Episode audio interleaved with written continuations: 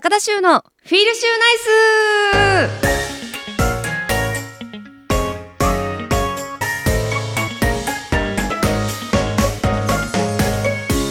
ス。皆さんこんばんは高田修です。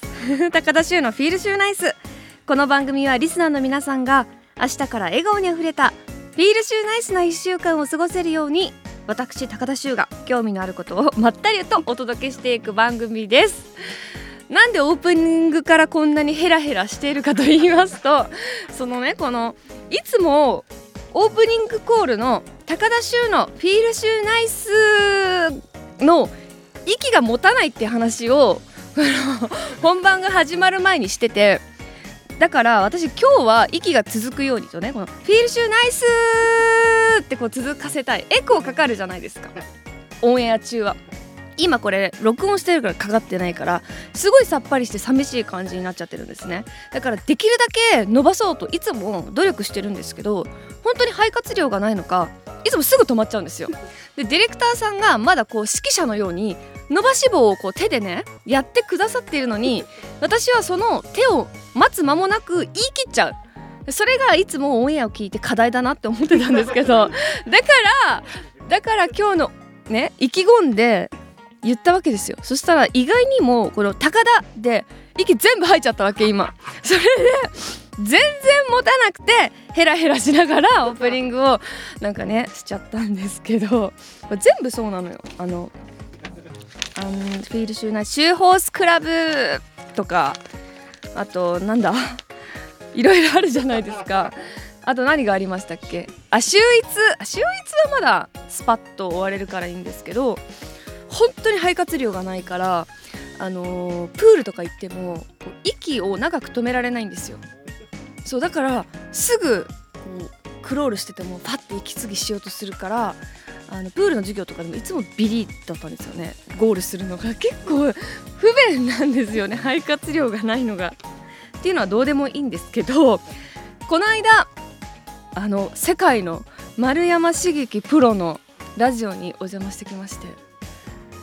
ゴルフ番組です。はいゴルフプロですね。ゴルフのもう本当に日本を代表する丸山プロですけどもあのー、いろいろねゴルフのお話とかさせていただいて私はまあゴルフ始めて、まあ、まあまあ経つんですけど今までもう本当にゴルフに時間を費やして100切りするぞとかやってこなかったんですよ。本当ダラダラダラダラやってたりとか。でもそういう全部悩みをね丸山プロに話したんですよ。えーと、18ホールがちょっと長すぎるっていうこととちょっと多いなって思っちゃうんですよ。下手くそだから。ずっと走ってるからちょっと長いなって思ったりとか。グリーンで、えーと、あのグリーンパターですね。最後の、あのボールを。ゴールっていうんですかあのカップに入れる。カップに入れる。グリーンでもあっち行ったりこっち行ったり力が強すぎたり弱すぎたりしてこうなかなかうまくいかないんですよ。それの悩みも相談したらいやあのもうやめていいって言われたんですよ。もうその時点で。もうゴルフは楽しくやることが上手くなることへの近道。ということなのでもうその時点であもうちょっとうまくいかないなって思ったらもうやめていい。そこで一旦区切ってでもパスしてもいいからみたいな。でもプロが言うんだからきっとそうなんだろうなと思って思い返してみれば私って今までいやうまくいかないなと思っていやいやあ早く終わらないかなってやってたからこそからこそやっぱ早く上達して18ホールをきれいに回れた方が一番上手くなる近道なんだろうなっていう風にさすがプロ。でもこれをねあのー事務所の先輩とかえっ、ー、と事務所の先輩でゴルフがうまあユージさんっているんですけどユージさんとかゴルフ関係の人に言ったら確かにって。みんなほんと真面目な顔していやそうだと思うみたいな。でもプロが言ってること俺分かるわみたいな。だからもう私もね確かになってゴルフやってて思っててあプロが言うんだったらきっとそうなんだろうなと思ってこの間ゴルフ行った時早速それを実践したらすごく楽しく終われたので にかく2024年は楽しくゴルフを回りそしてそうすると必然的にだんだんと上手になってくると思うので18ホール。まあ、100切りとは言わないですけどまあ1ヶ月に1回2回はラウンド回ってあともうレッスンの予約ももう1月2回入れたんですよ。大したもんですか？褒められた。あのゴルフクラブもウェアも一応全部揃ってるので、ね、長い年数かけて揃えたので ちょっとそれをね無駄にしないように、まあ、ゴルフ自体はすごく好きなのでちょっとこれからやっていきたいなと思います。いつも私何かを宣言するときにこの自分のラジオフィールシューナイスで宣言 誓うのでちょっとここゴルフも誓った方がいいかなと思ってお話しさせていただきました。ということで本日は東京新聞杯と木更木賞が行われましたが皆さん馬券の調子はいかがでしたでしょうか？G1 までまだね少し日数があるので、えー、皆さんお金貯めときましょう。ではこれから30分間番組を聞きながらゆっくりお過ごしください。FM924 AM1422 ラジオ日本高田州のフィールシューナイス FM924 AM1422 ラジオ日本。高田州のフィールシューナイス。高田州がまったりとお送りしています。今週はここでリスナーさんからいただいたメッセージをご紹介していきます、えー、まずはどうしようかな、えー、ラジオネームあったかさんです。しゅうちゃんこんばんは。先日の町中華でやろうぜ。しゅうちゃんの最後の出演会を拝見しました。町中華きっかけでしゅうちゃんのファンになった一人としては正直めちゃくちゃ寂しい気持ちでいっぱいです。私は現在30歳ですが番組に出会った当初2 5 6歳の頃は町中華にほとんど足を運んだことがありませんでした。番組きっかけで町中華で食べる飲むという選択肢が生まれて仕事の合間のお昼休憩や仕事終わりの一杯旅先での開拓など自分の世界をとても広げていただきました。町中華でやろうぜに感謝。町中華姉さんに感謝です。しゅうちゃんの卒業は寂しいですが番組は続いていくのでもちろんこれからも変わらず応援していきます。5年間お疲れ様でした。追伸。しゅうちゃんの顔を見る機会が減る寂しさでえしゅうちゃんのファンクラブ入会を決意しました。わーすごい。本当にラジオネームのあったかさんあったかいメッセージをありがとうございますでも30歳私よりも年下ですね番組に出会った当初2 5 6歳でね何が嬉しいってその町中華にほとんど行ったことがなかった方がこの番組をきっかけで、ね、いろいろ旅先で行ったりとか番組を楽しみにしてくれたりとか町中華に足を運ぶことになったきっかけがこの番組だったってことがすごく嬉しいです私もあの自分の新作回のラストをね見てたんですけどなんか自分で言うのもなんなんですけどすっごい伸び伸びやってたんですよ。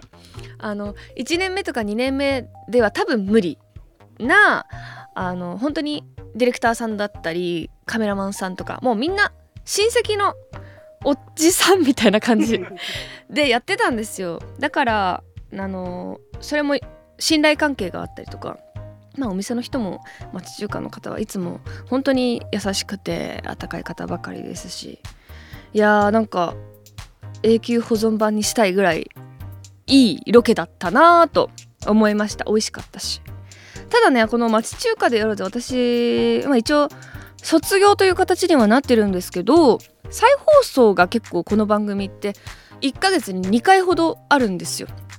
えー、4週あったとしたら2回が再放送で2回が新作回という感じなので、まあ、月に多くて1回とかは出るのかな？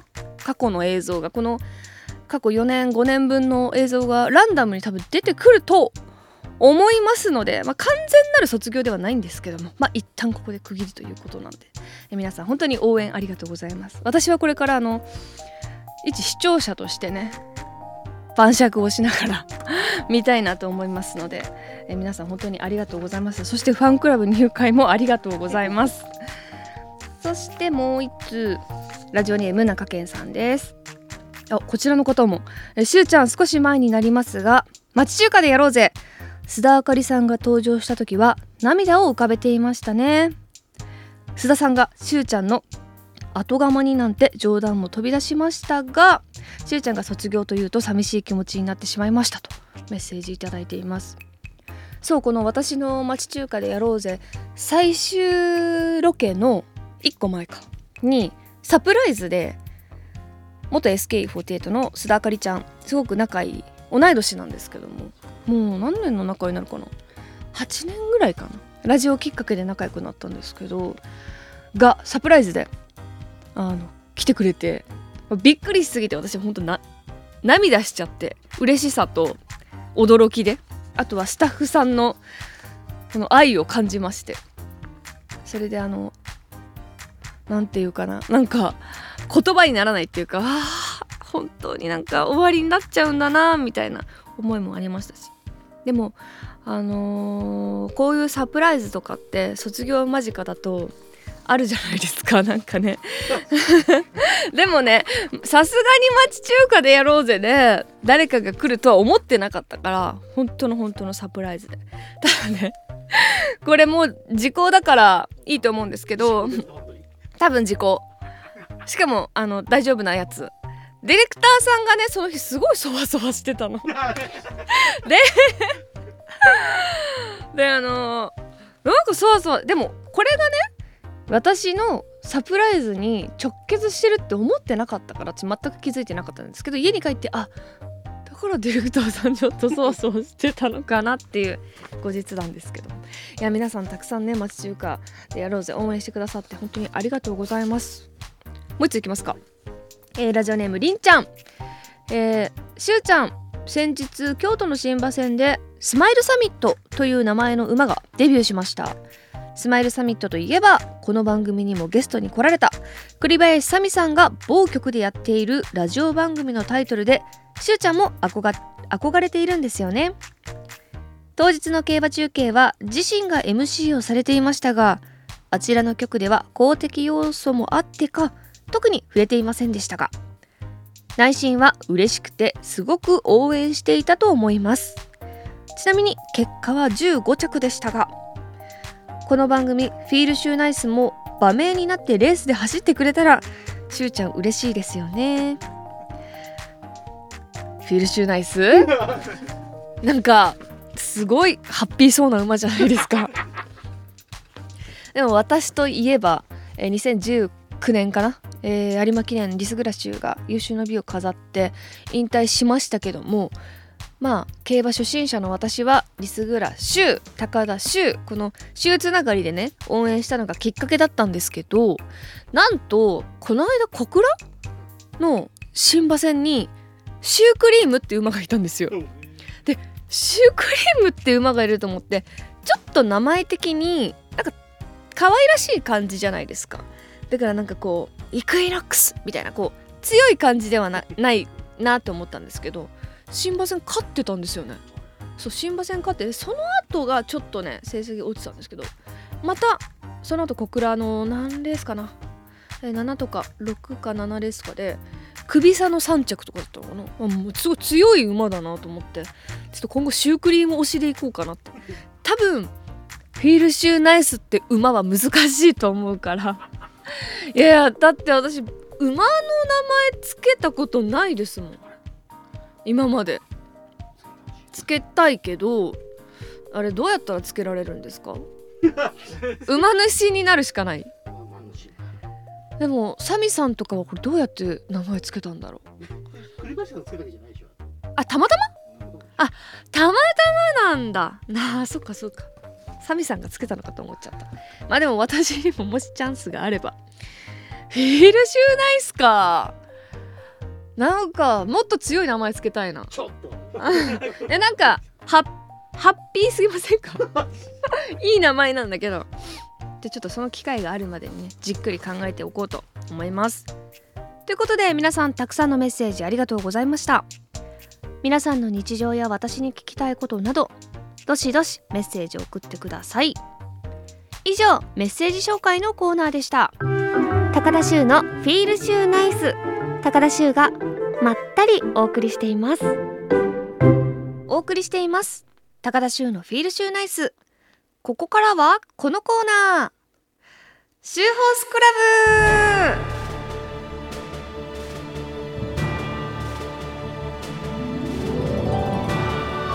このコーナーは私が競馬で気になったレースや馬について話したり競馬の歴史や知識を改めて勉強しようというコーナーです。さあ今回はクリストフ・ルメール騎手をピックアップします。ルメール騎手ってなんか当たり前すぎてピックアップ知ってなかったですね。もう本当に毎年のように第一線で活躍されているルメール騎手ですけども。去年はねイクイノックスとのコンビで大活躍でしたよね。もうずっと10戦して8勝したみたいですよ。このコン。そんなことあります？しかも G1 もさ何個も乗って。ルメール騎手。あと少しで重賞150勝という大記録を目前にしています。そんなルメール騎手ですが JRA の騎手となったのが2015年。今年で10年目のシーズンとなります。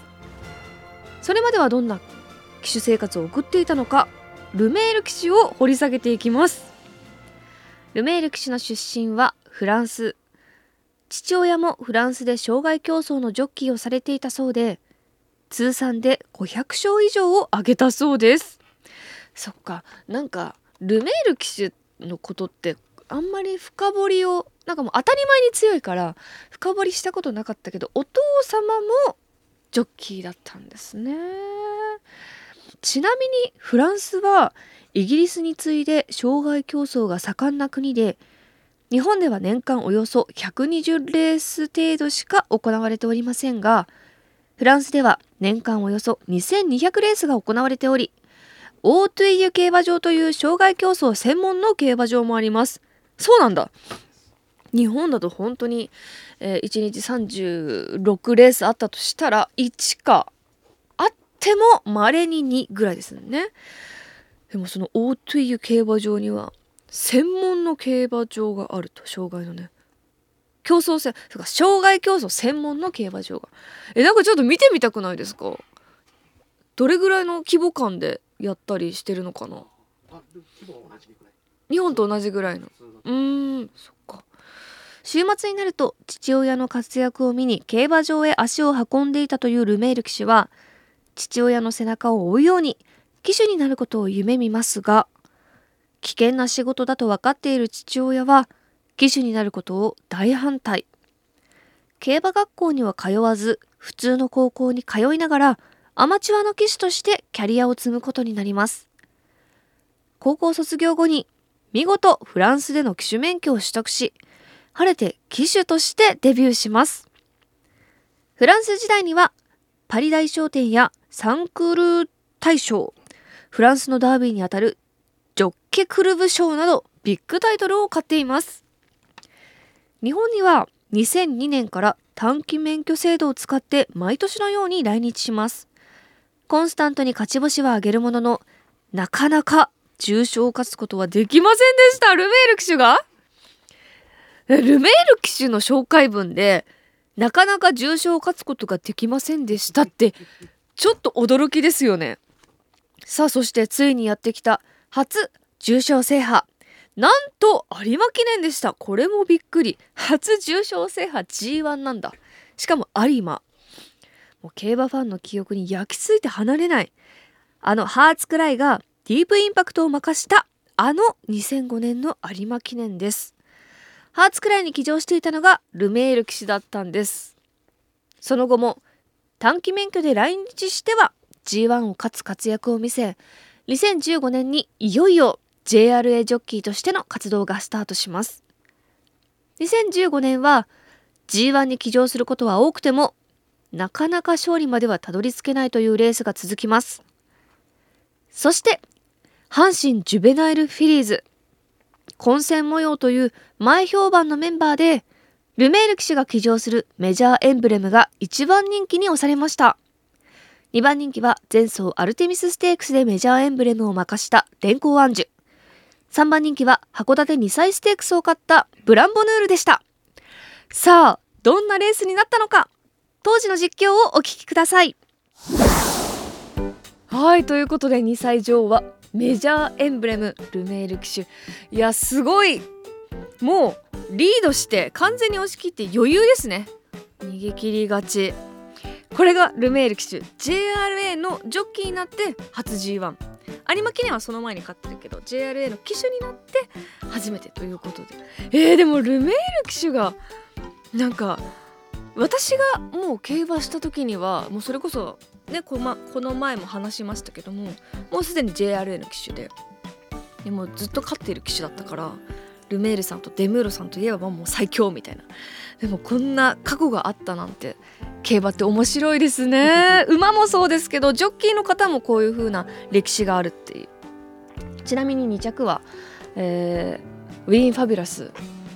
10番人気。単勝オッズは33.3倍。これ3連単ついたんじゃないですか？3着は、まあ、3番人気のブランボヌールでしたけども。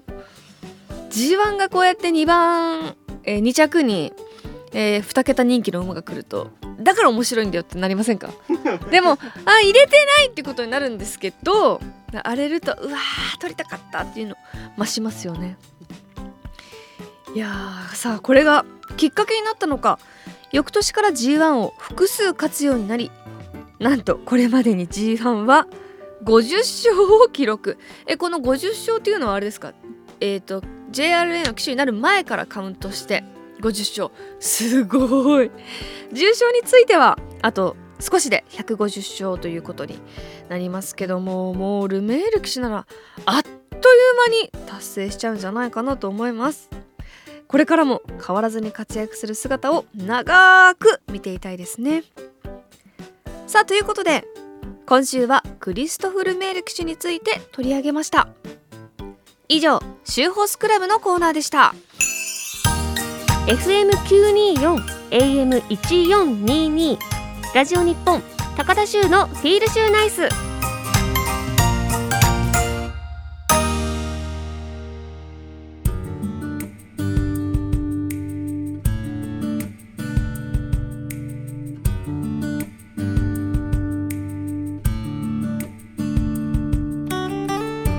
お送りしてきました高田州のフィールシューナイス。